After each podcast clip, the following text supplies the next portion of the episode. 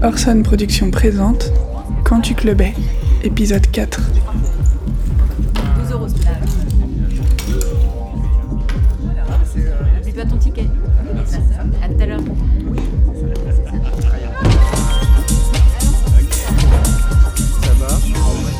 La personne qui était toujours là au début d'une soirée quand c'était encore vide, et le vide pouvait durer longtemps, c'était toi.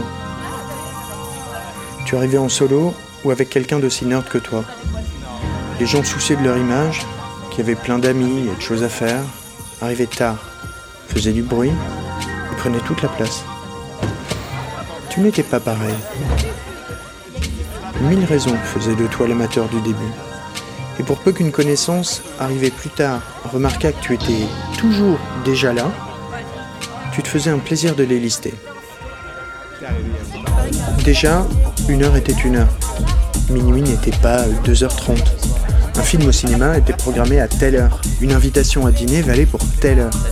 À minuit, il y avait déjà de la musique, jouée par une personne dont c'était le métier, le talent. Tu habitais loin. On ne prend pas des trains de banlieue à 2h du matin. Tu n'aimais pas les apéros en appart, statique, échanger avec des gens bavards sur des sujets qui ne t'intéressaient pas, subir les choix musicaux de personnes qui fréquentent les warehouses les plus pointus mais ne dansent que sur les tubes de leur adolescence quand elles sont dans moins de 60 mètres carrés, ne pas faire de vrais repas. En arrivant au début, on ne faisait jamais la queue.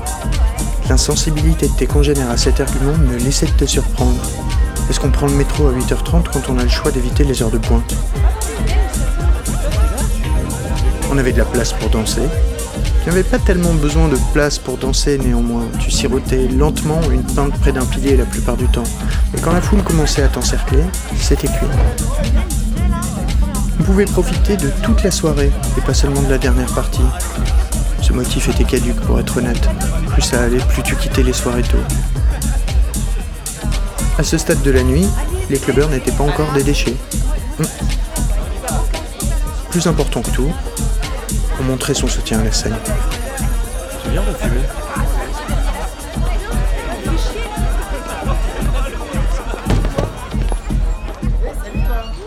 Tu me files une clope Tu aimais dénicher les DJ qui méritaient d'être connus.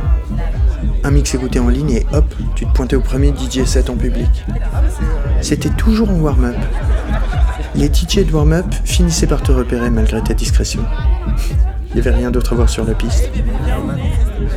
Tu ne savais pas trop si tu leur inspirais de l'embarras ou de la sympathie.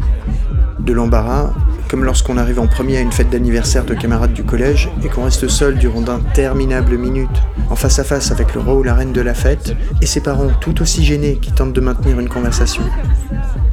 Tu avais parfois l'impression que les DJ évitaient de lever la tête de leur platine pour ne pas croiser ton regard. Ou de la sympathie, puisqu'après tout vous aviez des atomes crochus, au-delà de la musique.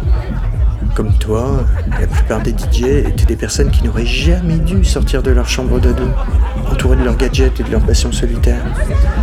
Mais qu'un mystérieux magnétisme, était-ce la lune, l'alcoolisme, le rachat adulte des teenagers pas cool, poussait à des heures indues là où les basses cognent dans le ventre des hordes de jeunes personnes survoltées.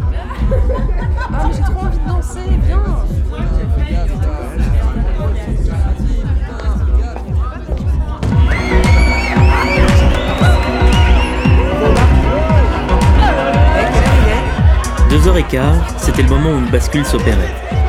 À cette heure-là, les clubbers n'étaient plus exactement les mêmes, passaient de l'autre côté de quelque chose. Plus tôt, même après quelques verres ou quelques traces, Yale était encore poli, agréable, réservé. Leur maintien était stable, leur posture droite, leur diction cohérente, leur dignité intacte. L'alcool, les drogues, bien sûr, évidemment, mais aussi sans doute une influence que seule la nuit et la lune peuvent avoir et qui rapprochait les clubbers des loups-garous, des gremlins, des marais et des poules. Passé deux heures et quart, c'était comme si le troc du sommeil contre la fête incluait le sacrifice d'une partie du soi convenable et faisait de chacun et chacune un monstre. Les muscles du visage partaient en sucette, mâchoires et paupières prenaient leur indépendance. Chaque geste portait plus loin que l'intention, entraînant un effet de bousculade généralisé qui n'allait cesser que lors de la dispersion de la foule au matin. La brusquerie était partout, souvent inoffensive, quelquefois offensante, dans l'éclat de rire suscité par un propos que la personne ricanant n'avait pas entendu, dans le bras tendu comme pour empoigner un col, juste pour attirer l'attention au bar, dans des pics lancés gratuitement, des questions indiscrètes, des avances lourdes, des logorées sans le moindre fil, des tirades devant les vigiles qui, impassibles, indiquaient alors le chemin de la sortie. Dans ces trajectoires rapides, hardies et diagonales, bras dessus bras dessous avec des complices, à travers tout l'édifice, toutes les salles qu'il pouvait compter, et à travers surtout, car que serait la fuite d'Égypte sans la traversée de la mer Rouge à pied, le Dance Dance Floor, qui, pas biblique pour un sou, ne s'ouvrait sur le passage de personne, plein qu'il était de ces individus envisagés à tort comme des obstacles modestes, aussi facilement déplaçables que des balles de.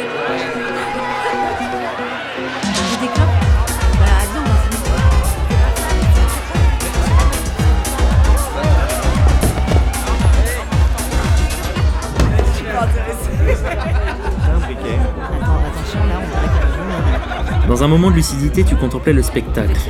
Les corps vautrés, vacillants, erratiques, chiffonnés, humides. L'épuisement généralisé comme dans une émission de télé-réalité sur le dépassement de soi. Et tu constatais intérieurement, dépité, c'est n'importe quoi. Ce que j'ai fait, c'était un JO, je crois. Dans un second moment de lucidité, tu savais que tu figurais aussi sur ce négatif sordide du glamour de la nightlife. Désolé pour vendredi soir, lol, écrivais-tu à tes amis le dimanche.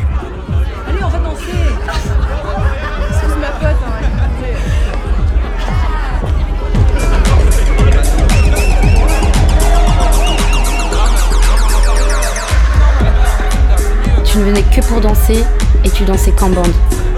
La bande était ton talent, ton skill. Vous aviez bossé dur avec tes camarades, vous veniez pas en touriste. Une piste de danse n'était pas faite pour chasser du Pokémon ni déblatérer sur Annabelle. Les autres clubbers avec leurs petits moves étriqués, inattentifs, à peine en rythme, qui semblaient simplement leur servir à déjouer la position statique. Comme si demeurer immobile plus de 30 secondes allait les transformer en statues. Les autres clubbers comprenaient instinctivement que vous aviez une sorte de priorité et faisaient de la place autour de vous. Parfois un cercle se formait, appelant sans doute une sorte de show. Mais vous ne faisiez pas attention. Vous dansiez pour vous-même, pour les autres. Vous vous encouragiez comme dans une salle d'entraînement. Tu tirais ton énergie de tes potes qui te regardaient faire, ta joie de leur joie. Quand tu avais terminé ta routine, tu transmettais cette énergie à une autre personne. Comme on passe un bâton dans une course de relais. Ta façon de danser portait un nom, elle avait une histoire. Cette histoire était née dans ton groupe d'amis deux semaines avant, sur des parkings, dans des vidéos virales un peu plus tôt, ou au siècle dernier sur un autre continent.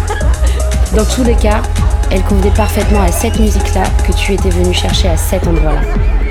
Et tu savais que, contrairement à la grande majorité des gens présents ce soir-là, cette culture, en quelque sorte, t'appartenait.